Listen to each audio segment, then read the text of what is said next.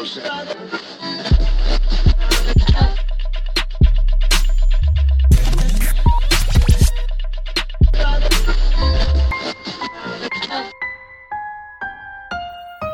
mal hören.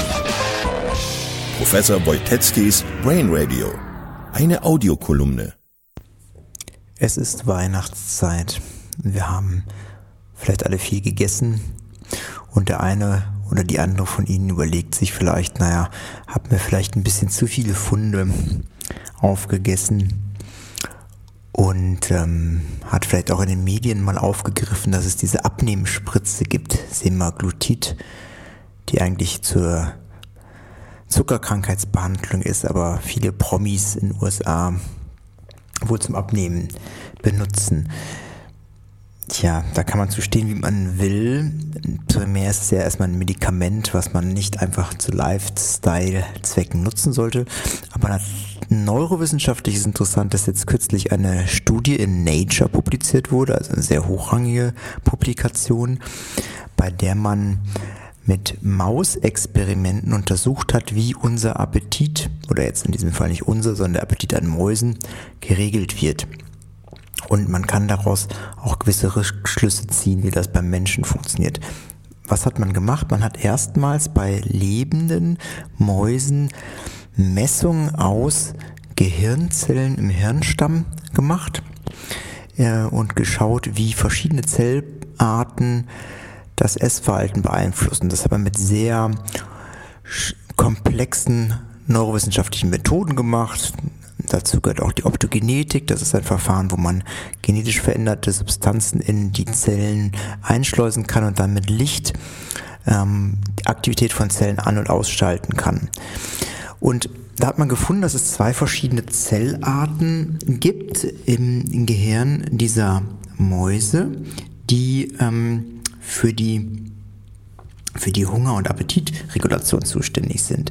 Diese Zellen finden sich im Nucleus tractus solitarii des Hirnstamms und eine Zellart, die reagiert auf Geschmack, auf Zucker und hemmt das Essverhalten, aber mit einer gewissen ja, Minuten- oder Sekundendynamik in dem Sinne, dass diese Zellen zu schnelles Überessen, zu hastiges Essen regulieren. Und eine andere Zellart, und die ist in dem Zusammenhang mit ähm, dieser Abnehmspritze interessant, das waren die GCG-Zellen.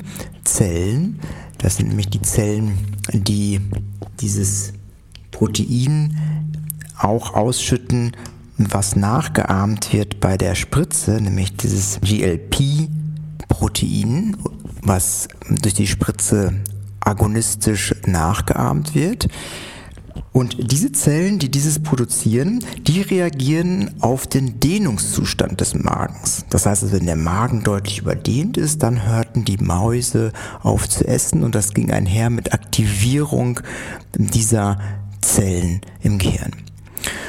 Und also eine Spritze, die die Ausschüttung dieser Zelle imitiert, imitiert letzten Endes auch dann den Dehnungszustand des Magens. Also man kann daraus Schlussfolgerungen ziehen, dass diese Abnehmspritzen nicht nur in der Bauchspeicheldrüse und im Magen-Darm-Trakt wirken, wie immer gesagt wird, sondern auch eine Neuro wissenschaftlich oder neurobiologisch wirksame Substanz ist und auch am Gehirn angreift.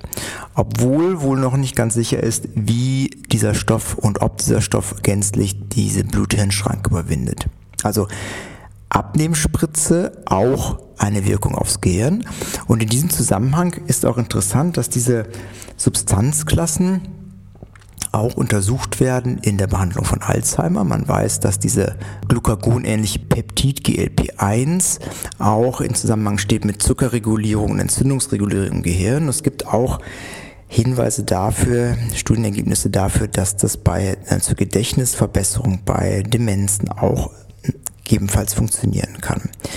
Also meine Meinung ist, das ist ein Medikament, was man nicht einfach so benutzen sollte, wenn man nicht krank ist. Es ist eine Lifestyle-Anwendung, die man als Arzt jetzt nicht unterstützen sollte, wenn man nicht wirklich im Rahmen dieser Indikation ähm, der entsprechenden Diabetes oder Fettleibigkeit behandelt wird.